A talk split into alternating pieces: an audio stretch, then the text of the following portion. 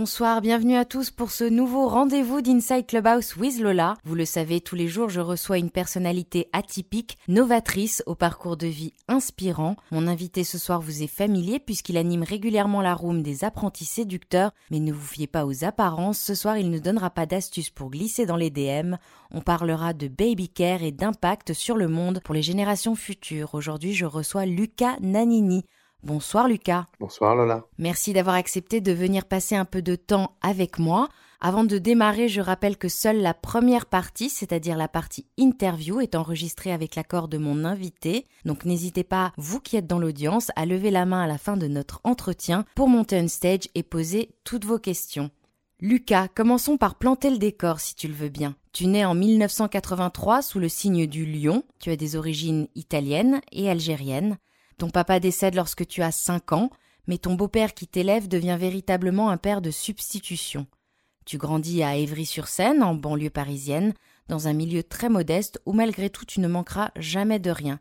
Lorsque l'on s'est rencontrés pour préparer l'interview, tu m'as dès le début raconté quelque chose qui m'a beaucoup touché. Tes trois petites sœurs et toi étiez si bien protégées par ta maman que tu as longtemps cru que ta famille était très riche. Ouais, euh, complètement. En fait, le avec mes petites sœurs, on n'a jamais manqué de rien. On était, on n'était pas riches, on était comme tous les, comme tous les, les, les, potes autour de qui on, on évoluait et on grandissait. Mais euh, c'est vrai que j'ai cru pendant de nombreuses années que euh, mes parents étaient plus riches que, que la moyenne parce que ben, régulièrement, en fait, j'entendais ma mère parler de, parler de découvertes. Euh, étant donné que j'étais une personne qui était très, euh, très visuelle, avec énormément d'imagination, J'allais souvent à l'école en disant en fait à mes potes que ma famille était super riche, qu'on avait euh, un découvert de 7000 francs ce mois-ci, un découvert de 5000 francs ce mois-là. Et en fait, la façon dont je visualisais ça, je pensais que ma mère, littéralement, euh, trouvait des trésors et des coffres qu'elle découvrait tous les mois. Euh, et c'est pour ça qu'on était riche jusqu'à ce que je me rends compte, en étant un peu plus grand, qu'en fait, bah, c'était, c'était de l'argent qu'on n'avait pas. En cours, tu n'es pas du genre à faire l'école buissonnière, tu as trop peur de te prendre une gifle par ta maman. Et puis en fait, tu t'éclates, tu adores apprendre, tu es toujours le premier de ta classe. Très mature, tu te posais déjà plein de questions existentielles, voire philosophiques. Alors quel genre d'enfant tu étais, Lucas? Euh, Ouais, ben j'étais, j'étais euh, super assidu à l'école. Alors bon, moi j'ai grandi dans, dans un, disons, dans, dans des endroits qui n'étaient pas forcément les, les, les, plus gays dans le, dans le 94. Euh, mais bah, ma mère, elle nous, elle nous tenait au carré. Hein. donc c'était, euh, tu vas faire les choses dans la normalité, tu vas apprendre euh, tu vois, tes poésies, j'apprenais pas les poésies de façon normale, j'apprenais les poésies dans le sens standard. Et après, ma mère me faisait réciter les poésies à l'envers. Donc, je commençais par le dernier mot de la poésie jusqu'au premier mot de la poésie. Euh, je séchais pas les cours. Pour moi, c'était euh, le plus grand des crimes. Et donc, toute cette partie-là, c'est un peu ce qui a régi un petit peu, un petit peu ma façon d'étudier, ma façon de penser par rapport, par, rapport à tout ça et par rapport à ma mère. Oui, elle te pousse à réussir, elle est très exigeante et d'ailleurs cette anecdote sur les poésies, c'est vraiment une façon hors norme de te faire apprendre tes leçons. Et puis à 13 ans, tu voulais faire de la politique. Ouais, c'est vrai que j'ai oublié que je t'avais dit pas mal d'informations par rapport à ça. En fait, j'avais vraiment euh, une conception mais hyper naïve, euh, hyper naïve du monde. Euh, et, donc c'est vrai que je me posais des questions mais qui étaient un petit peu bizarres et en fait j'avais pas vraiment. donc ma, ma, mère travaillait malgré qu'on soit malgré qu'on soit quatre enfants. Euh, j'étais souvent avec mes petites sœurs, j'étais souvent devant la télé, j'étais souvent devant les informations. Euh, j'aimais beaucoup lire, je lisais beaucoup les journaux. Et euh, c'est vrai qu'en fait, je me posais des questions sur des mécanismes qui étaient mais, hyper bizarres. J'avais, je pouvais peut-être 13 ans, je voulais faire de la politique. Et, et pour moi, je me disais, ben voilà, si le principe pour être maire de ma ville, c'est d'avoir le plus de voix, étant donné que je suis sûr qu'avec tous ceux que je connais au collège, leurs frères, leurs sœurs, leurs parents, j'aurais forcément plus de voix que, que le maire actuel obligé, je deviendrais maire, tu vois. Et, c'était plusieurs concepts comme ça. J'avais également, je croyais beaucoup, euh, enfin, je comprenais pas en fait pourquoi les gens se plaignaient, étant donné qu'on était euh, régi par un système de, d'offres et de la demande. Et je me disais, ben vraiment, si c'est vraiment euh, très cher tel ou tel abonnement de téléphone, pourquoi est-ce que les gens s'insurgent pas en fait et, et justement refusent cette demande pour redimensionner l'offre? et ça, j'avais peut-être ouais, 14-15 ans. Et lorsque l'on vient d'un milieu modeste, la réussite, ça passe forcément par la réussite dans les études?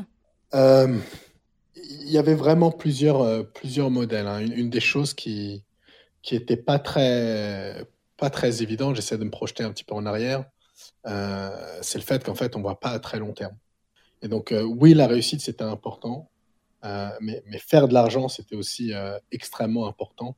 J'ai toujours du coup de par de par mon enfance, une relation assez, assez bizarre avec l'argent. Je voulais pas, et je m'en suis rendu compte que, bien plus tard, je voulais pas avoir énormément d'argent pour avoir beaucoup d'argent. Je voulais avoir énormément d'argent pour ne, ne pas avoir à en manquer. Et donc ça, c'est vraiment, euh, vraiment quelque chose qui était très important. Et en fait, en, discutant avec ma mère, c'était bah, fais des études et tu pourras avoir de l'argent. Fais des études et tu pourras avoir ça. Euh, parce que jusqu'à, euh, bah, encore une fois, pendant une grande partie de, de mon enfance, euh, dès que je voulais quelque chose, bah, c'était... Euh, ma mère était très maline, en fait. dès que je lui demandais de m'acheter quelque chose, elle savait que j'allais l'oublier le mois d'après. Donc elle me disait, oui, Lucas, t'inquiète, je te l'achète le mois prochain. Et donc, bah, le mois d'après, du coup, j'oubliais, tu vois. Donc, je lui demandais quelque chose d'autre. Elle me disait encore le mois prochain. Et c'est vraiment pour, euh, pour éviter d'avoir à dire, moi, en tout cas pour mes enfants, euh, tu l'auras le mois prochain plutôt que maintenant, euh, que me défoncer à l'école et puis, et puis faire de l'argent a été un, a été un de mes gros drivers. On reparlera un peu de, l'éducation et de l'importance qu'a l'éducation dans, ton parcours. Tu passes un bac S et puis à ce moment-là, tu envisages d'être astronaute, mais tes profs t'en dissuadent. C'est un peu étonnant quand même. ouais, euh, bah, c'était un peu, un peu avant de, passer le bac J'étais euh, justement en transition euh, pour aller au lycée. Et tu as, ces conseillères d'orientation. Et en fait, je l'entendais souvent dans les sketchs, mais c'est très vrai. On a énormément de conseillères de désorientation en réalité. Et il faut savoir que quand tu planifies une carrière, surtout quand tu as 15-16 ans, bah, en fait, tu te projettes pour un boulot que tu auras 10 ans après. Et le problème de, ces conseillers et de ces conseillères, c'est qu'on donnait des, informations et des options à un instant T, mais qui étaient complètement déconnectées de ce qui allait se passer euh, dix ans après. Euh, et, pour moi, c'était très simple. Je veux être astronaute parce que c'est, euh, tu es dans l'espace, et que tu es, en, es complètement en apesanteur, un, métier que personne fait, c'est un métier que les gens admirent. J'avais besoin d'avoir déjà un métier qui pouvait susciter l'admiration, et les profs et la conseillère d'orientation étaient, mais Lucas, oui, tu as beau avoir euh, les meilleures notes, tu as beau être le premier de la, classe, mais pour faire ça, il faut faire euh, maths sup, pour faire ça, il faut faire euh, euh, polytechnique, pour faire ça, il faut faire ci, il faut faire ça. Et, euh, et, en fait, il me faisait comprendre que bah, j'étais dans un, dans un collège à Valenton dans le 94 et que c'était pas forcément le, le, plus simple. Je pense qu'il voulait faire ça pour me, pour me préserver, mais la réalité, c'est que ça m'a encore plus, encore plus motivé. Quoi. Moi, ce qui m'avait un peu déçu d'ailleurs, c'était le fait que que ma mère également essaye, euh, également de m'en dissuader parce que voilà, elle n'avait pas fait d'études, donc pour elle, c'est vrai, c'est vrai qu'il y avait aussi un élément de me préserver que je ne sois pas trop déçu par la suite. Tu es pris en prépa au lycée euh, Marcelin Barthelot à Saint-Maur, tu poursuis ensuite au lycée euh, Jacques Amiot à Melun. En 2004, tu intègres le CPM, l'école européenne de chimie polymère et matériaux qui se situe à Strasbourg. Tu étudies les grandes molécules et le plastique. Quand on connaît euh, ton parcours par la suite et ton combat contre le plastique, c'est assez étonnant. On se dit qu'il y a une erreur de casting là. bon, c'est le moment où je vais, euh, je vais un, peu, un peu me révéler, vous dire un peu la vérité par rapport à mes choix. Euh, donc, en fait, très tôt, j'ai commencé à faire, euh, à faire de l'argent euh, et de façon euh, complètement légale. En fait, j'achetais des baskets aux, aux, US et je les revendais en France. je donnais énormément de cours. Donc, dès que je finissais les cours, ben, j'allais donner des cours, des cours privés. Dès le début, je me, déjà, j'appliquais tout ce qui était, tu vois, l'offre et la demande. Et si tu fournis un service de qualité, bah, du coup, tu fais payer plus et, et tu créer également ce, ce FOMO. Je me souviens à un moment où je devais donner des cours à une personne, une personne à Strasbourg. Elle m'a dit, ah, c'est trop cher pour notre, c'est trop cher. Et je sentais que c'était pas trop cher pour le budget de la famille, mais c'était, voilà, un petit jeune et puis le papa qui veut montrer à sa fille qui peut, qui peut négocier un, qui peut négocier un petit jeune. Au final, c'est pas passé. C'est là où je me suis rendu compte qu'il y avait cette notion de besoin et qu'en fait, adapter ton offre par rapport, euh, euh, par rapport aux besoins. Et, et, donc, donc, pour revenir sur la, partie, sur la partie de mes études et le choix de l'école, en fait, c'était très bizarre. Euh, j'ai passé les concours pour, euh, pour, le, l'X. Bon, bien sûr, je ne les ai pas eus. Déjà, j'étais euh, pas assez assidu, mais également, je pense que j'étais aussi pas assez intelligent. ceux qui rentrent chez Polytechnique, ils ont vraiment une façon de penser qui est, à mon goût, à mon goût est grandiose. Et ça n'a pas servi à grand-chose pour moi de passer toutes mes journées à, la bibliothèque Sainte-Geneviève.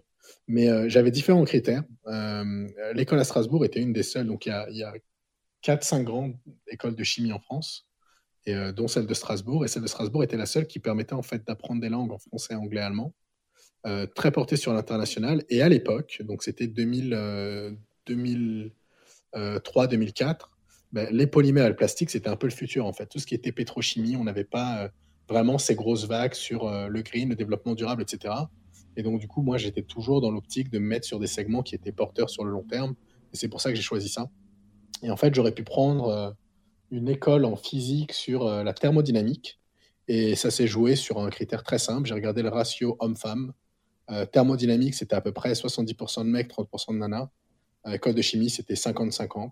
Et donc, j'ai décidé de faire une école de chimie, purement basée sur le ratio homme-femme. Et puis, à la même époque, tu es frappé par la différence entre le reste des élèves et toi. Ils viennent certes de milieux plus aisés, mais ne sont pas street smart pour un sou.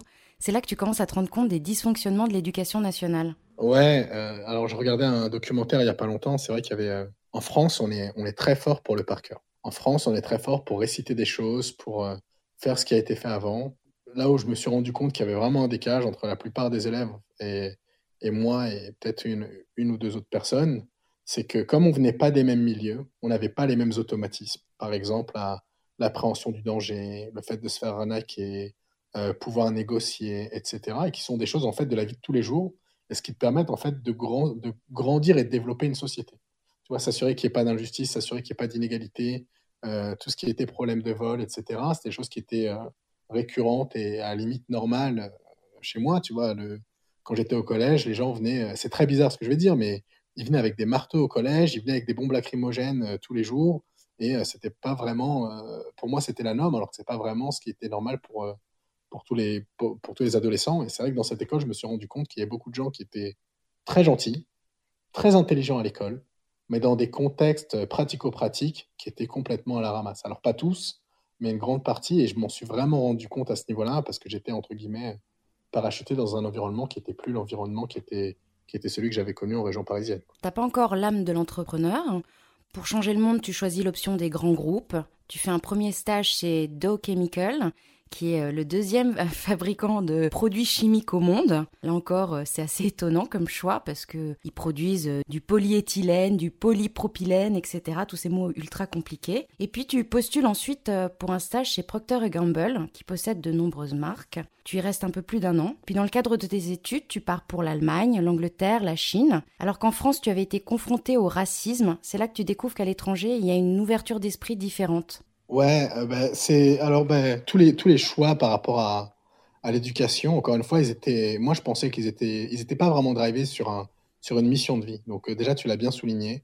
Euh, j'avais des, des éléments qui faisaient de moi un potentiel entrepreneur. néanmoins, c'était pas du tout les, les règles qui, qui, qui régissaient un peu ce que ce que je voulais faire et un peu ce qui allait me driver. je voulais vraiment un peu rattraper ce que j'avais pas eu quand j'étais plus jeune, à savoir l'argent. Et et, je voulais vraiment m'impliquer au max pour vraiment faire le maximum d'argent, de façon euh, très cash. Et en rétrospect, est-ce que ça m'a aidé? Ça m'a aidé sur certains aspects, oui.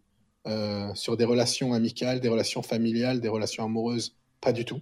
Euh, ça m'a même pas mal impacté par rapport à ça. Et, donc, du coup, toutes les décisions que je prenais, elles étaient très simples. Dow Chemicals, un des plus gros groupes, comme tu as dit, le deuxième plus gros groupe.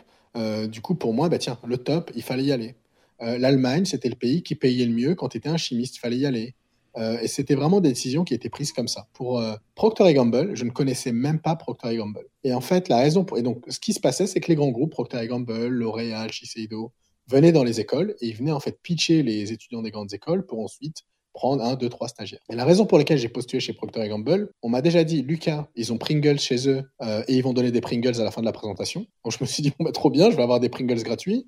Et quand tu es étudiant, bah, y a tout qui est bon à prendre, que ce soit la lessive euh, Ariel ou les Pringles, je me dis, bah, cash. Quand tu fais partie un peu de la vie étudiante, c'est quelque chose qui est super cool à avoir. Euh, et la deuxième chose, on m'a dit, euh, PNG n'a pas recruté depuis 5 ans. la dernière fois qu'ils ont recruté quelqu'un, c'était un Américain. Et pour moi, en soi, ça, c'était un challenge qui valait le coup, en fait, de postuler pour la boîte. après, il se trouve que je suis tombé amoureux de la boîte. Et comme tu le dis, c'est vrai que j'ai pas mal voyagé. Et là où je me suis pris vraiment un, gros coup de boost, un gros coup de jus, c'est quand je suis allé en Allemagne, en fait. J'étais euh, dans un appart avec un Croate, une Iranienne, une Turque. Et en fait, t'étais vraiment dans une sorte de melting pot qui était euh, ultra bienveillant pour reprendre les expressions de Clubhouse. Ça a été un stage de deux mois que j'ai ensuite enchaîné sur un, stage en Angleterre de six mois, puis ensuite en Chine, etc. Et c'est là où j'ai pris un peu l'envie d'explorer, de connaître les autres cultures, les autres façons de vivre. Et c'est là où je me suis dit, mais en fait, euh, on est vraiment trop con en France quand on en arrive à, avoir des choses qui paraissaient être normales, mais qui étaient complètement aberrantes vis-à-vis des communautés, vis-à-vis du racisme, etc. Euh, et à partir de ce moment-là, je suis plus revenu en France jusqu'à jusqu'à 2018.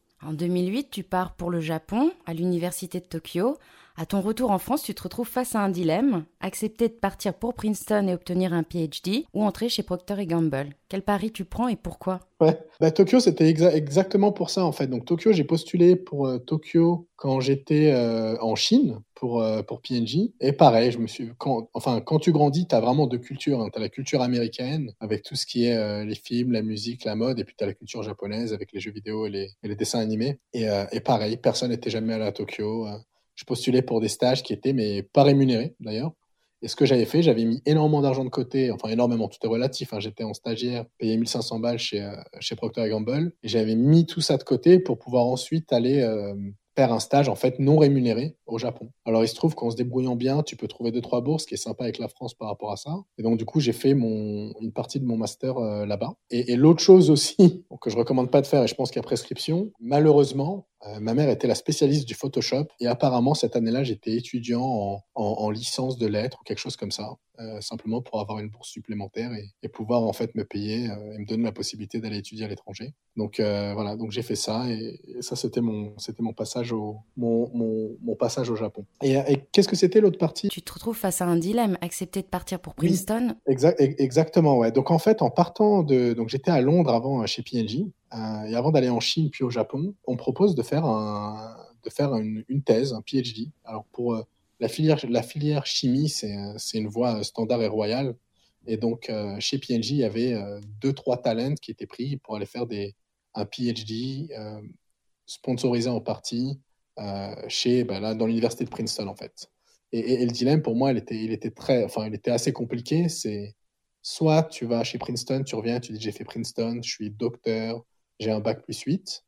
Euh, ou soit tu intègres directement la squad de PNG, tu te dis, bon, bah, je vais leur montrer que bah, je peux être euh, plus rapide, apprendre plus rapidement, grimper les échelons aussi rapidement que les, que les PhD. Et au final, tu t'économises trois ans pour avoir un salaire que tu aurais que trois ans plus tard.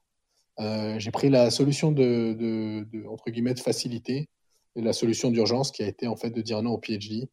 Euh, et encore aujourd'hui, je le regrette un peu, pour être honnête, euh, parce que je pense que ça donne également une facette euh, supplémentaire par rapport à la personne, par rapport à ce que je suis capable d'accomplir, etc. Mais bon, après, comme pas mal de gens l'ont fait, rien n'empêchera par la suite, quand j'aurai un peu de, de temps potentiellement, de, d'avoir un PhD sur une autre matière dans le futur. Et lorsque tu as 32 ans, tu donnes des cours d'innovation, tu te rends compte que les profs sont tout simplement dépassés, que la plupart d'entre eux ne savent pas enseigner. Là, tu as un déclic tu te dis que ta mission, ton fil conducteur, ton cheval de bataille, ça va être l'éducation et puis combattre l'injustice, pas pour toi euh, ni ceux de ta génération, mais pour les générations suivantes. Donc là, tu as deux solutions qui s'imposent à toi, ou tu continues d'évoluer dans un groupe pour lequel tu travailles, ou tu crées un nouveau jeu avec de nouvelles règles de ton côté. Ouais, euh, ouais donc ça c'était à Londres en fait. J'avais un... J'habitais en fait à Barons Court, donc c'est à l'ouest de Londres, et c'est pas loin de l'Imperial College. Et on avait souvent en fait sur la part d'en dessous alors, c'est très commun de faire des colloques en Angleterre. On avait dans la part d'en dessous énormément de gens qui venaient de LSE ou donc euh, London School of Economics ou Imperial College. Et donc, il y avait un des étudiants en fait qui galérait avec ses cours d'innovation. Je lui donnais des cours d'innovation qui étaient au niveau, euh, je crois, peut-être euh, bac plus 3, bac plus 4 à l'Imperial. Et un jour, j'ai vraiment pris un coup de sang et j'ai j'ai demandé le contact de la prof qui faisait ça. Et je lui ai dit, écoute, si ça ne te dérange pas, moi j'aimerais bien un peu contribuer à ces cours et avoir une sorte de, de trame parallèle des cours théoriques qui sont très bien, mais le, problème, c'est que les exemples que tu donnes, ce sont des exemples, alors soit de PNJ ou soit d'autres boîtes, mais d'il y a 5-10 ans. Et je me suis rendu compte que cette personne qui enseignait l'innovation n'avait en fait jamais travaillé dans une boîte. Donc elle avait étudié l'innovation, elle avait des très bons principes, elle avait très bien étudié tous ses cours, mais en termes de delivery, en termes de le fait de pouvoir se, rapprocher à son expérience, ben, il n'y avait rien.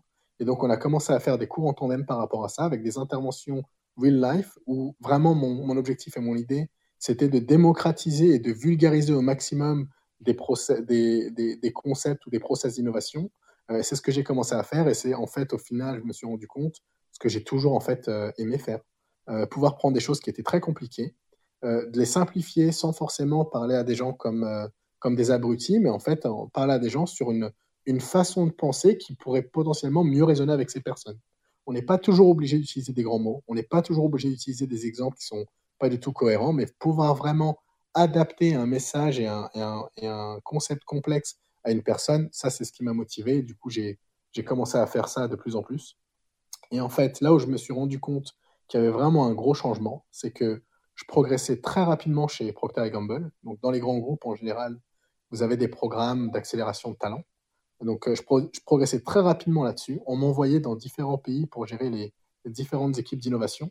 Euh, et je me suis dit, bon, bah, très bien, le jour où je serai CTO ou CEO de PNG. Et après, je me suis dit, mais en fait, euh, impossible. Plus tu montes les échelons, plus tu comprends la dynamique d'entreprise, plus tu te rends compte que c'est tenu par de la politique, par des investisseurs, par des gens qui vont pas laisser leur siège au final. Et là, je me dis, bah, soit je peux casser le jeu actuel en jouant et en étant meilleur que tout le monde, ou soit je peux en fait créer un jeu en parallèle avec des nouvelles règles. Et depuis ce jour-là, c'est là où j'ai commencé à, tester l'entrepreneuriat, tester des projets. Donc j'avais lancé un projet, par exemple, qui permettait, d'ailleurs, qu'il y a une boîte qui tourne toujours, qui permettait de trouver des influenceurs, mais en s'en foutant de leur nombre de followers. Simplement en regardant les connexions qu'ils avaient les uns avec les autres. Et c'était un système euh, qui était pensé de façon complètement différente, mais surtout qui donnait davantage de pouvoir aux personnes qui n'avaient pas beaucoup de followers et qui pourraient être super pertinentes sur des niches, sur des thématiques ultra pointues. Donc ça, on a développé cette partie-là, ça s'est bien passé. Et puis ensuite, euh, on est arrivé à euh, le projet sur lequel maintenant je suis à 100%, voire 200% avec mon associé Nico, qui est Noléo, et en fait qui pour moi est devenu une, une trivialité dans le sens où on a eu des produits pour bébés, prochaine génération, des, produits qui étaient bien plus proches en termes de la pyramide des besoins de l'homme, pyramide de Maslow, bien plus proche de la base, alors qu'avant je bossais dans le luxe. Et, euh, pour moi, l'ensemble des, des, planètes et l'ensemble des pièces ont, ont commencé à s'arranger. Pour que les gens comprennent bien, après Procter Gamble, tu entres chez Coty, qui est l'une des plus grosses entreprises de beauté au monde, avec des marques comme Davidoff, Bourjois, Max Factor. Donc tu rentres dans l'univers du skincare et du parfum. Et quand Nicolas Chéry, qui est un de tes copains avec qui tu as fait tes études, vient d'avoir un bébé, il est affligé par les ingrédients présents dans les produits d'hygiène et les couches, et il te contacte. Alors t'as pas d'enfant, donc ton intérêt pour l'univers des bébés, il est immédiat? Euh, Non, euh, réponse, euh, réponse très courte. Euh, Nico est un ami, donc moi j'étais par exemple témoin à son, mariage aux US, etc., avec sa femme et sa femme actuelle et ses deux enfants. lui a grandi, enfin a fait ses armes dans la finance et moi j'ai fait mes armes dans le, dans le CPG, donc Procter et Coty. Et en fait c'était un pendant les vacances de Noël, il nous envoie un message à tout le groupe de personnes qui étaient en école de chimie. Il pète un plomb. il dit voilà, moi j'ai ma première fille, je trouve rien c'est hallucinant. Pourquoi il y a 50 000 ingrédients? Pour faire un savon, c'est pas, c'est pas compliqué. Il te faut un, euh, il te faut un triol et un, un acide. Tu n'as besoin que de deux ingrédients. Pourquoi est-ce qu'il y en a 26 sur mes produits, etc., etc. Et donc, il nous sort une grande rente et il voulait créer un savon. Je lui dis, écoute, moi, je veux bien te filer un coup de main sur deux, trois éléments, sur le design, sur le branding, sur le positionnement, etc. Euh, mais voilà, fais attention à la compétition, etc., etc. Et en fait, on se rend compte que euh, ces discussions évoluent et lui-même, au niveau de il transforme sa frustration en, une évaluation un petit peu plus stratégique de ce qui devrait être fait. Il était en plein dans le changement des couches. Et c'est là où il s'est dit, non mais c'est pas possible, j'utilise des lingettes euh, qui nettoient à peine et qui ensuite créent des rougeurs. Et donc j'utilise un produit qui me crée un autre problème pour que j'achète un autre produit. Il y a vraiment quelque chose qui ne va pas. Et en fait, purement par coïncidence, sa cousine était euh, pharmacienne et lui parlait en fait d'un produit qui est le liniment le calcaire. Donc beaucoup de parents en France connaissent ce produit. Et c'est là où on s'est dit, mais en fait, euh, inventer un produit pour inventer un produit, est-ce qu'il y a vraiment besoin de faire ça? Il y a un produit qui existe en France, qui a été euh, prouvé, qui est bénéfique, qui répond aux, besoins en fait de faire les choses mieux et plus simplement. Euh, pourquoi pas lancer notre marque de liniment aux US et, en découvrant ce produit moi-même, je lui ai dit, mais écoute, Nico, moi je peux, je peux t'aider, mais pourquoi est-ce qu'on ne lancerait pas ensemble? Il m'a dit, bah, écoute, bingo, j'attendais que tu me poses la question. Et on a commencé notre aventure le soir et le week-end d'abord, euh, avant de se mettre à, 100% là-dessus. En préparant l'interview, tu m'as expliqué que vous ne souhaitiez pas vraiment créer une marque au départ, vous vouliez avant tout créer une nouvelle approche à la consommation de nouveaux produits. Est-ce que tu peux m'expliquer? Ouais, bah déjà à la base, on voulait créer des produits pour Nico et pour sa famille, euh, ultra égoïste. Euh, et, non, en fait, on s'est rendu compte qu'il y, y, avait un problème qui était bien plus gros que ça. et, et, donc, pour vraiment revenir sur cette... Enfin, c'est vraiment en travaillant avec Nico euh, tous les soirs et tous les week-ends pendant deux ans. en fait, on, s'était caché quelque chose, on voulait pas se l'avouer. On avait lancé une marque, on avait lancé un produit, mais en fait, ce qu'on voulait faire, c'était de construire le prochain PNG. Euh, et on se l'était pas dit parce que je pense que de son côté, ça aurait pu avoir un peu cette image un peu capitaliste, euh, le mec qui est en banque d'affaires, qui veut faire les choses en grand, etc. et puis Lucas qui est en fait partie des grands groupes et qui veut un peu faire un pied de nez aux grands groupes. Et en fait, c'était pas ça. En fait, on voulait vraiment avoir un, impact énorme. Et il y a plusieurs façons de faire des, d'avoir des impacts. Soit tu es extrêmement smart et tu as le Nobel Prize sur euh, comment guérir les cancers ou comment euh, des chirurgies non, non invasives, etc. Et tu le meilleur dans ton domaine et nous, on ne l'est pas. Mais, ce qu'on a, c'est notre, notre dextérité, c'est notre envie, c'est notre énergie. Euh, et, on s'est dit, bah, écoute, si vraiment tu vas avoir de l'impact, bah, il faut que tu aies un poids. Si vraiment tu vas avoir du poids, il ne faut pas que tu lances une marque, mais il faut que tu lances un groupe. Et du coup, on est vraiment venu sur cette quête de lancer une première marque, de la faire grossir au maximum, le plus gros et le plus rapidement possible, de décliner euh, ces produits sur un ensemble de produits qui seraient meilleurs, pas que pour les enfants, mais également pour les familles en soi. Et puis on verra où ça nous mènera. Si on a les épaules, on l'emmènera sur un peu euh, secouer un peu ce que les ce que les big boys font, comme euh, Procter Gamble, Johnson Johnson, etc., qui en fait au final se prennent la, la monopolisation de toute l'industrie sur des produits qui sont tous les mêmes. Euh, et, nous, notre objectif, c'est pas forcément de gagner face à eux, c'est que c'est d'être assez gros pour euh, vraiment pouvoir les, les, secouer et, euh, et, qui, et que ces gros groupes aussi commencent à transitionner un peu plus rapidement sur des façons de concevoir, sur des façons de consommer, sur des façons de produire, ben, qui soient un petit peu, un petit peu plus clean. Quoi. Et puis vos produits, vous ne pouvez pas les réfléchir de façon traditionnelle puisque votre cible principale, ce sont les bébés, que les bébés, évidemment, ne peuvent pas communiquer sur leurs besoins ni leurs attentes. Est-ce que tu réfléchis en termes de besoins fondamentaux? Ouais, ouais c'est exactement ça. Euh, nous, on a, on a vraiment ce concept de ce qu'on appelle les, euh, les, first principles, donc euh, vraiment les, les principes fondamentaux c'est vraiment basé sur des besoins et non pas sur des envies. C'est-à-dire que la plupart du temps, pardon, quand les produits sont développés, euh, les gens vont te, t'exprimer une, liste de choses qu'ils aimeraient avoir. J'aimerais bien que le produit soit rose, j'aimerais bien que le produit sente bon, j'aimerais bien que le produit soit onctueux, j'aimerais bien que le produit fasse ça. Et en fait, toute la partie du besoin fondamental ou, du travail à faire du produit est toujours mis de côté. Et, et nous, on s'est dit, bah, écoute, on va vraiment prendre ça de façon complètement différente. Il y a une personne qui ne peut pas parler qui euh, a la peau la plus fragile. Et cette peau, bah, c'est la seule barrière qu'ils ont contre l'environnement extérieur.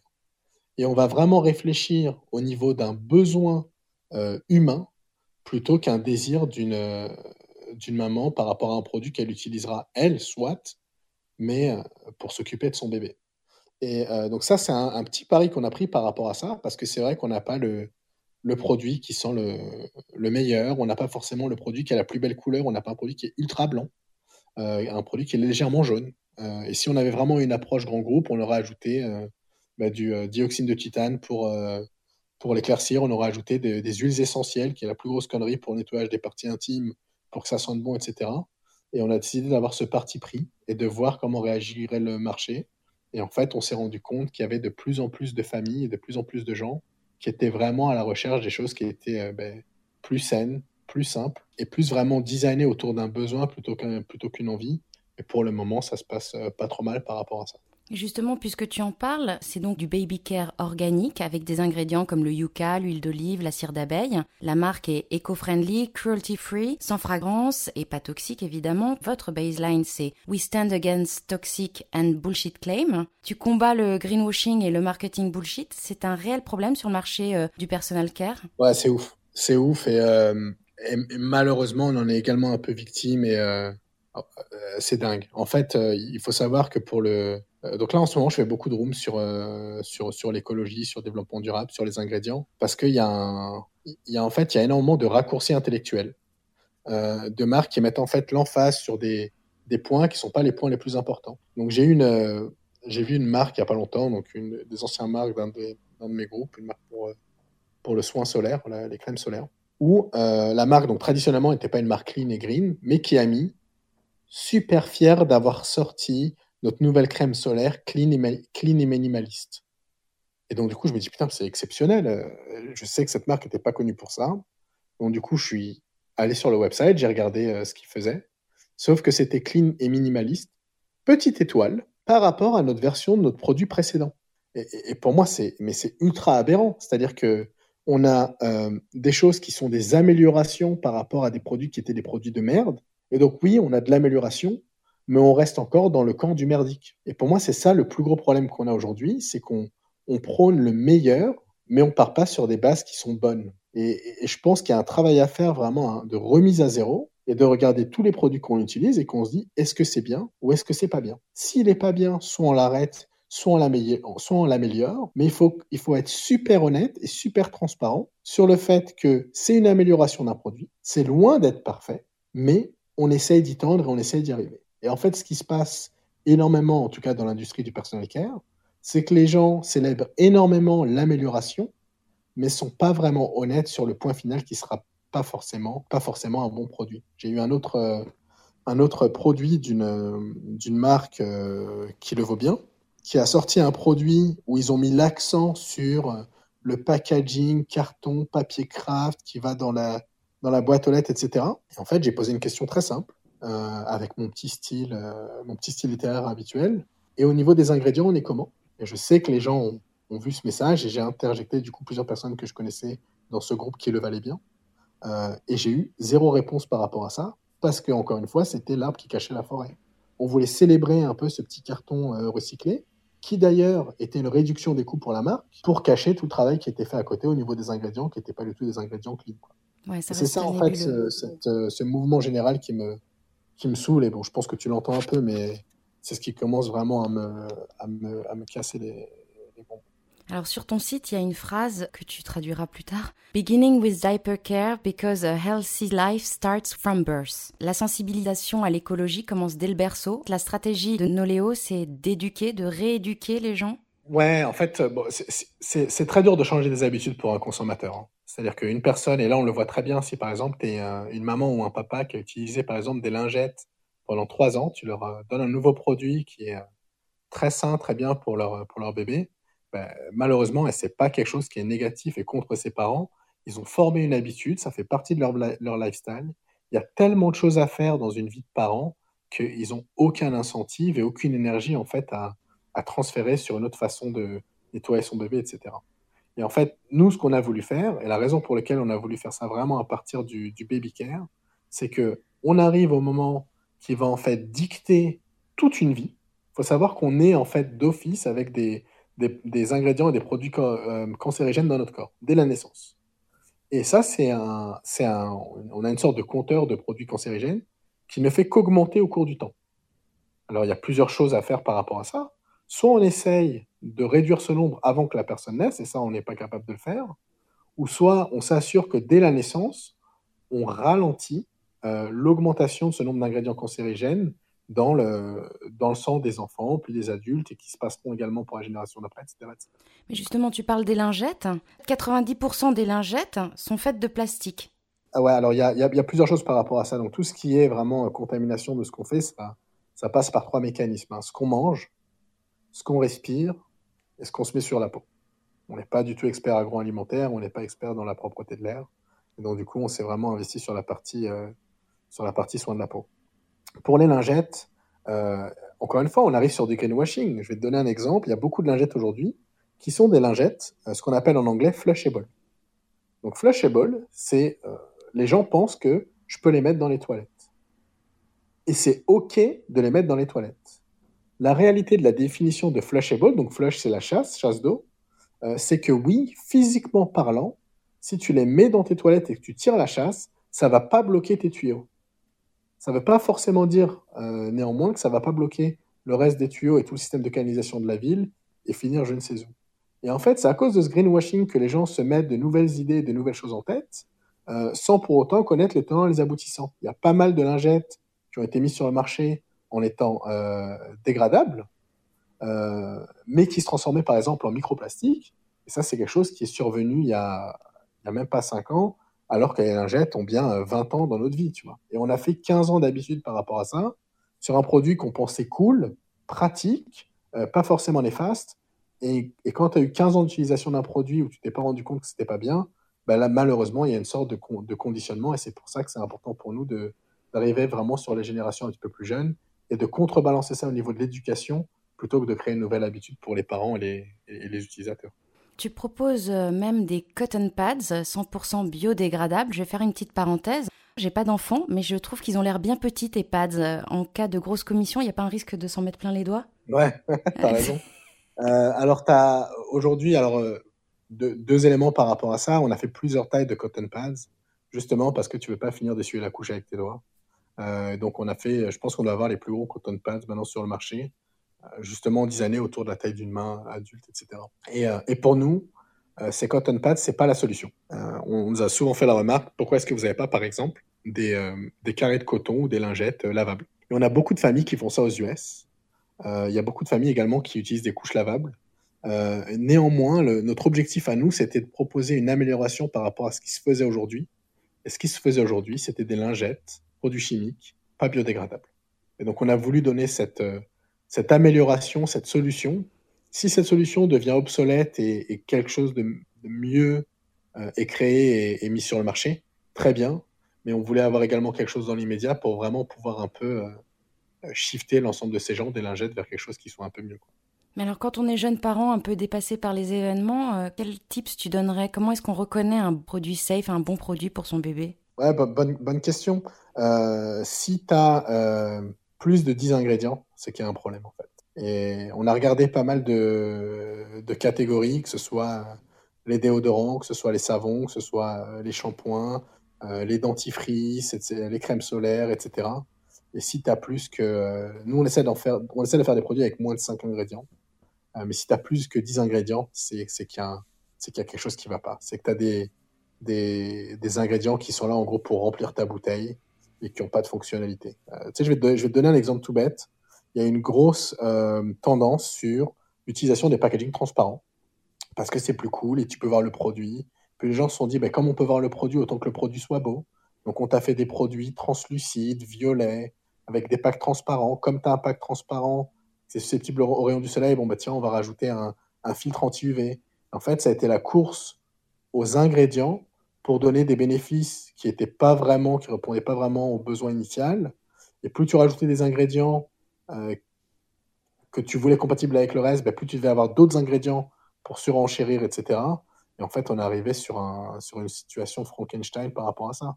Donc, euh, euh, moins de 10 ingrédients, ça c'est la base.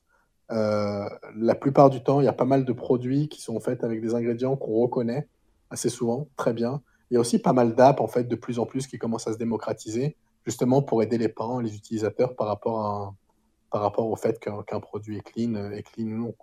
Et puis j'ai un peu fait mes devoirs euh, en préparant l'interview. Euh, les couches sont malheureusement souvent constituées d'ingrédients issus de la pétrochimie avec des fragrances et même des perturbateurs endocriniens qui peuvent euh, par exemple provoquer euh, l'absence d'un ou deux testicules euh, chez les bébés. Est-ce que l'univers du bébé a été touché ou est touché par les mêmes polémiques que l'univers de l'hygiène féminine? Ah, Complètement, et ça remonte d'ailleurs avant même ces couches. Hein.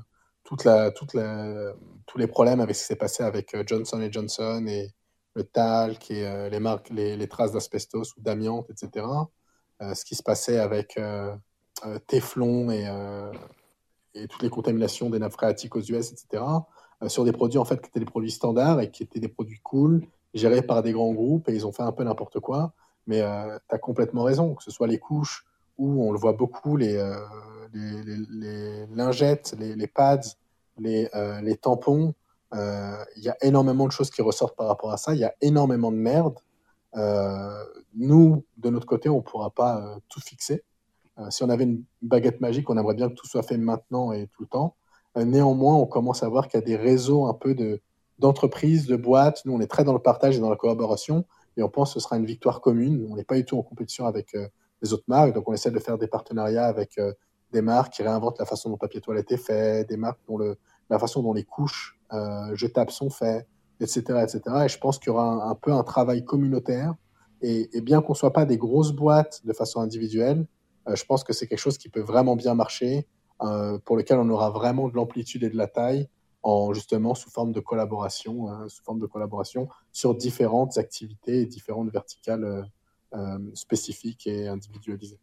Mais alors, ce serait quoi la couche idéale? Ce serait avec des granules comme pour les litières pour chats, avec non, mais avec de l'algue? Enfin, je, connais pas bien. Je ne pas là-dessus parce que je suis pas du tout expert. je suis pas du tout expert là-dessus, mais, mais, mais je pense que sur les sur les couches par rapport à ça, c'est il y a eu un gros, il y a eu un gros combat sur la performance en fait. Euh, et, et, et, ce qu'on commence à voir, c'est que ben, les gens commencent à accepter un petit peu moins de performance pour un petit peu plus d'éthique et un petit peu plus de développement durable, etc. Par performance, tu entends ce que contient la couche, c'est ça? Ouais, performance, c'est il faut que ce soit 99,9% sec, il faut que sur 15 000 nuits de sommeil, il n'y ait aucune fuite.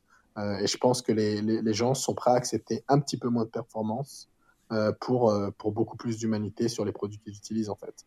Et je pense que ce sera ça pour moi, en tout cas la direction sur laquelle on essaie de, sur laquelle on essaie de, d'amener, c'est que tu peux faire tellement de belles choses si tu es capable de retirer un faible pourcentage de confort ou de performance sur les produits que tu utilises. Quoi. Plusieurs de mes invités euh, ont véritablement insisté sur euh, l'importance de la transparence aujourd'hui au sein des entreprises. C'est aussi ton cheval de bataille? Ben, Avec, avec, euh, avec Nico, on est ben, déjà faire des rooms comme ça où on est, tu vois, no BS. nous, ça fait partie des activités qu'on fait. Dès qu'on toute la transparence pour nous, on doit vraiment l'avoir de A à Z. Et c'est pas que le produit. Hein, c'est quand on parle à des consommateurs, par exemple, c'est quand on fait nos rapports annuels, chose que très peu de boîtes en France font, mais on est vraiment super transparent sur ce qu'on a réussi à accomplir, sur ce qui nous reste à accomplir, sur ce qu'on n'a pas bien fait. Par exemple, notre flacon est en plastique aujourd'hui parce qu'on n'a pas de meilleure solution, alors qu'il soit soit abordable, ou soit qu'il puisse en fait euh, être compatible avec le système de recyclage aux US, qui est très différent de ce qui se passe en France, et, aussi parce qu'un système, par exemple, de, euh, d'utilisation d'un produit, nettoyage, remplissage, euh, un système de consigne comme on peut le voir aux US, on aimerait bien que ça se démocratise et ça n'existe pas encore aux US. Donc il y a des choses où on sait où n'est pas, qu'on n'est pas parfait, mais des choses sur lesquelles, sur lesquelles on travaille. Et nous, on a des exemples de transparence. On parle directement avec nos consommateurs, avec Nico, au maximum. Donc là, on a intégré un système pour avoir toutes les plaintes, les messages consommateurs en direct chez nous. Euh, même si on a un community manager maintenant, on répond à toutes ces questions en direct. Ça permet de rassurer les gens, ça permet de les, les aider parce que tu es, jeune parent, tu as 5 milliards de trucs à traiter en même temps. Euh, et une des autres choses aussi qu'on a fait, et ça, ça a été un choix délibéré, et on pense qu'on en aura davantage par rapport à ça, c'est le fait d'avoir mis les ingrédients sur le devant du packaging. Donc, euh, on, est tellement fiers de notre formule, de ce qu'on met dedans, qu'on s'est pas pris la tête. On a cinq ingrédients, ils sont tous sur le devant du packaging. Et d'ailleurs, on a même eu des, consommateurs et des consommatrices qui nous ont, en, retournant le, packaging, nous ont dit Ah, mais attends, mais c'est bien euh, tous les ingrédients que vous avez, parce que ce qui se passe aujourd'hui, c'est que tu as euh, une marque qui va dire Voilà, on est à l'huile d'argan. Tu retournes le packaging, c'est huile d'argan qui est mis tout en bas de la liste parce qu'il y en a 0,01% et 46 autres ingrédients qui sont complètement inutiles. Euh, et pour nous, on veut vraiment travailler sur cette transparence, sur tout ce qu'on fait, sur tout ce qu'on utilise et puis sur tout ce qu'on vend à nos consommateurs. Je vais euh, rappeler aux gens qui nous écoutent que dans quelques instants, ils pourront monter on stage pour te poser des questions. On finit juste euh, notre petit entretien. Le mouvement de la clean beauty, qui avant été une niche, est devenu véritablement viral depuis 2-3 ans. Comment est-ce que tu expliques cet engouement, Lucas? Je réfléchis. Ah. Euh, c'est une question qui n'est pas évidente. Non, mais il y a, y, a, y a, plusieurs choses. Je pense que ça a été un peu une tendance euh, qui a été. Euh, alors, je pense que ça existe depuis très longtemps. Hein. Moi, j'ai commencé chez Procter Gamble en 2008. Et en 2008, j'étais déjà en charge de voir comment est-ce qu'on pouvait retravailler les, le système du recyclage en Europe pour, le, pour, le, pour les shampoings. Donc, c'est quelque chose qui n'est qui est pas tout nouveau. Et je pense que ça a été mis en second plan par les grands groupes pendant de nombreuses années parce qu'ils n'y voyaient pas un avantage ils n'y voyaient pas un avantage euh, économique. Et surtout, ils ne voyaient pas vraiment une menace par rapport à ces petites indie brands. Euh, les indie brands sont vraiment revenus en force il y a à peu près 5 ans et là ont tout explosé il y a, il y a 2-3 ans et ont commencé à prendre des parts de marché. C'est là où les grands groupes ont commencé à, mettre le, pied à l'étrier et à lancer ce, type de produits. Certains en greenwashing, mais d'autres sont des produits qui sont en fait assez corrects. Euh, et je pense que ça, ça a créé en fait un effet d'accélération qui a justement permis enfin de voir en, beauty ce qu'on a vu dans la food, euh, dans la food euh, il y a, il a 5-10 ans. Quoi. Donc, les mêmes phénomènes qu'on avait vus avant, on commence à les voir maintenant sur la clean beauty. J'espère que la clean beauty va être, ou les produits de beauté sains vont être tellement démocratisés qu'on va ensuite pouvoir avoir des produits sains et plus abordables.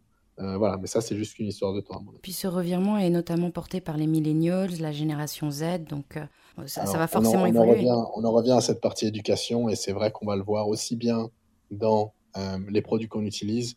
Et moi, j'en suis intimement convaincu et je pense qu'on va être une génération sacrifiée malheureusement. en tout cas, moi, c'est le, le combat que je mène par rapport à ça. Être un peu moins euh, selfish pour notre génération, investir davantage pour les plus jeunes, pour que dans 10 ans, ben, en fait, ce qu'on n'a pas réussi à faire, nous, sur euh, les produits, sur la justice ou, la justice ou l'injustice, pardon, le racisme, le sexisme, etc. Qu'on arrive un peu à régler tout ça. et pour moi, ça, ça passera. On aura un meilleur retour sur investissement, pour prendre des, termes un peu d'entrepreneur.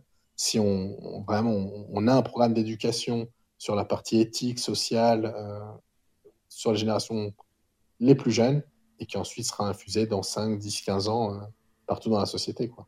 Bon, les marques s'y mettent quand même de plus en plus. Est-ce que selon toi, c'est du marketing ou elles n'ont vraiment plus le choix? Ben, les, personnes dans les grands groupes sont également des personnes qui sont euh, de plus en plus des personnes qui vont, ont également envie de faire un changement. Hein. Et on le, voit de plus en plus. Et je pense que plus les personnes vont commencer à, parler, à s'exprimer, plus on va avoir une sorte de, d'effet domino, en tout cas au sein des grands groupes, mais également au sein des petites structures. Euh, on le voit beaucoup. Il y a énormément de gens qui ben, refusent maintenant de travailler, par exemple, dans les grands groupes et préfèrent monter, leur petite structure ou être en freelance, etc. Ça, pour moi, euh, c'est une première démonstration de le système, c'est pas le système qui est le plus optimisé, et du coup, il y a peut-être quelque chose à faire, euh, à faire par rapport à ça. Donc, on le voit, et je pense que c'est aussi, en effet, en partie dynamisé par les, par les millennials. Et toi, en tant que consommateur, tu es regardant sur les produits que tu utilises? Non Lucas? Ah, j'étais en mute. Ah oui. Euh, euh, je le fais un peu plus qu'avant, mais pour être honnête, comme je disais, quand tu as quand tu as été entre guillemets conditionné pendant 10, 15, bon moi j'ai 37 ans, quand tu as été conditionné pendant tellement d'années, tu peux faire un changement, c'est déjà un pas vers l'avant, euh, tu pourras pas faire un 180, et donc du coup c'est pour ça que plutôt que de, de, m'efforcer à moi faire un changement, je vais déjà limiter les dégâts que je fais par rapport à ça, des choses toutes bêtes, mais euh, je mange moins de viande, je fais, je consomme pas en termes de shopping autant que ce que je faisais avant, euh, mais surtout bah, je m'assure qu'il y a également des, principes et des concepts qui soient communiqués, comme je le disais, aux générations, aux générations à venir. Euh, donc je fais ma part, je ne pense pas que je sois un exemple, pas du tout, euh, mais je fais ma part et je fais un peu euh, jusqu'aux limites que, jusqu'aux limites que je, suis, que je suis prêt à accepter en réalité. Alors, on sait que les États-Unis, en termes d'écologie, d'éco-responsabilité, sont beaucoup plus en retard qu'en Europe. Pourquoi avoir lancé Noléo là-bas? Ben, Comme je disais déjà à la base, c'était vraiment une marque pour avoir des produits pour les filles de Nico, euh, qui était basée aux US, qui était basé à Chicago à l'époque. Et puis, euh, vraiment, pour avoir un impact, il faut vraiment que ce soit gros. Et le, le marché US, c'est à peu près 9 mois le marché, 9 mois, 9 fois le marché de la France. Euh, si vraiment tu vas avoir quelque chose qui est impactant, ben autant faire ça, en fait, le commencer sur un gros marché. et on l'a vu sur pas mal de business. Hein. Il y a pas mal de gens qui commencent en France et qui ensuite ont du mal à scale sur d'autres pays. et, pour être dans un gros pays, c'est très simple, c'est les US, euh, c'est peut-être le Brésil, euh, c'est la Chine, ou alors si ça avait été vraiment un continent unifié, ça aurait pu être l'Europe. Mais l'Europe aujourd'hui est tellement fragmentée que tu peux pas en fait avoir un gros lancement sur ce marché-là.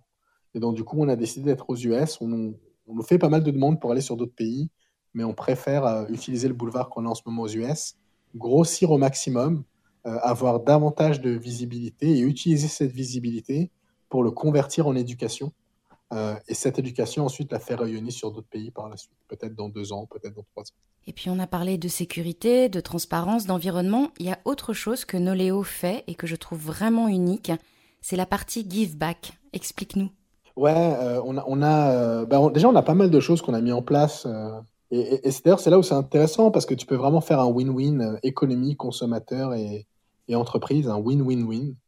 Euh, un truc tout bête, on voit tout le monde qui fait des copier-coller des, abonnements où tu achètes un produit, tu le reçois tous les mois.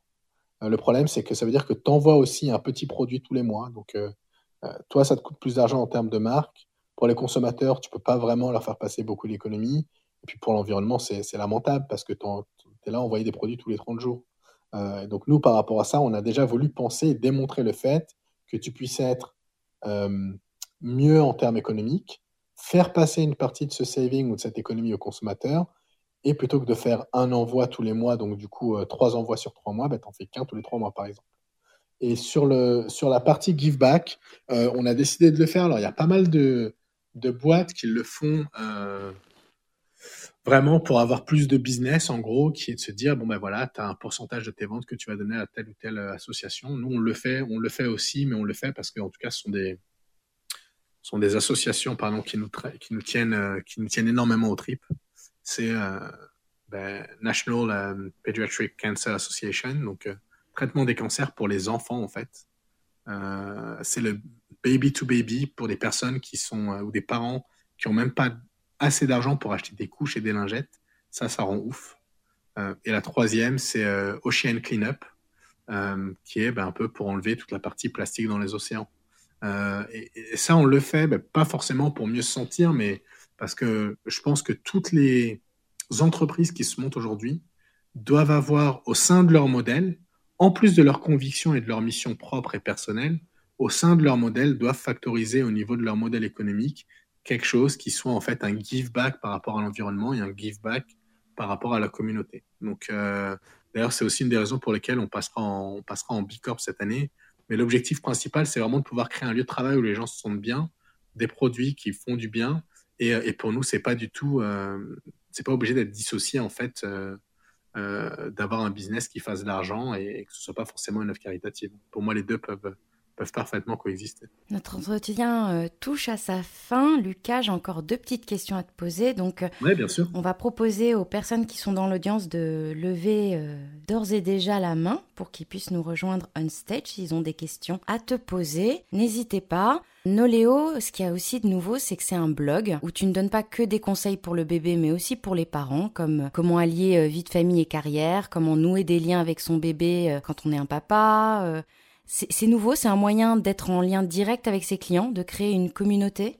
Ouais, en fait, c'est là où là où on a vu qu'il y avait déjà un gros problème même en termes de communication. Hein. Tu vois, tu parlais des papas par exemple, un truc tout bête. Toutes les communications aujourd'hui sont sont orientés euh, vers les mamans. Alors c'est très simple, hein, la façon dont la, publicité et le marketing est fait aujourd'hui, c'est encore une fois cette notion de retour sur investissement. Euh, la majorité des personnes qui achètent nos produits aujourd'hui sont des femmes, du coup il va falloir le marketer pour des femmes.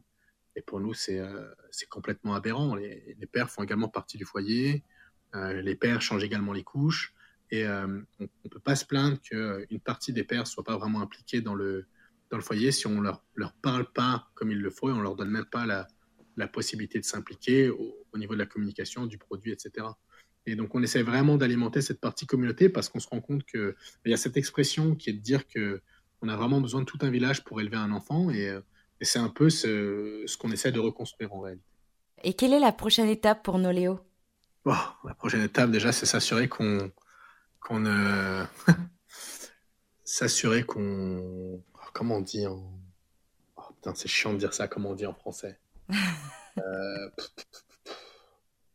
en fait, on, on, a, on a un très grand groupe d'investisseurs et de business angels qui nous ont fait, qui nous ont fait confiance et voilà, s'assurer qu'on ne déçoive pas nos investisseurs. Je vois Damien d'ailleurs ici euh, dans les Followed by the Speaker. Merci beaucoup Damien pour, euh, merci beaucoup, Damien, pour ta confiance. Et nous, l'objectif, c'est vraiment de s'assurer que les investissements qu'on a reçus et le soutien qu'on a eu pour pour faire grossir nos léos, bah, ça nous permet de sortir de l'eau hyper rapidement, qu'on arrive vraiment à se positionner et puis qu'on arrive à offrir euh, ça un maximum de, un maximum de parents. Si on arrive à finir l'année euh, sur les targets qu'on s'est donnés, euh, pour nous, ça nous permettra d'avoir un peu cet effet boule de neige par la suite. Et puis après, bah, adviendra ce qui adviendra. adviendra J'ai oublié de préciser tout à l'heure, et, et c'est très important de le dire. On le sait, souvent lorsque l'on veut de la qualité, il faut y mettre le prix. Chez Noleo, votre ligne de conduite, c'est de proposer des produits abordables. Everyone deserves personal care products that are safe and affordable.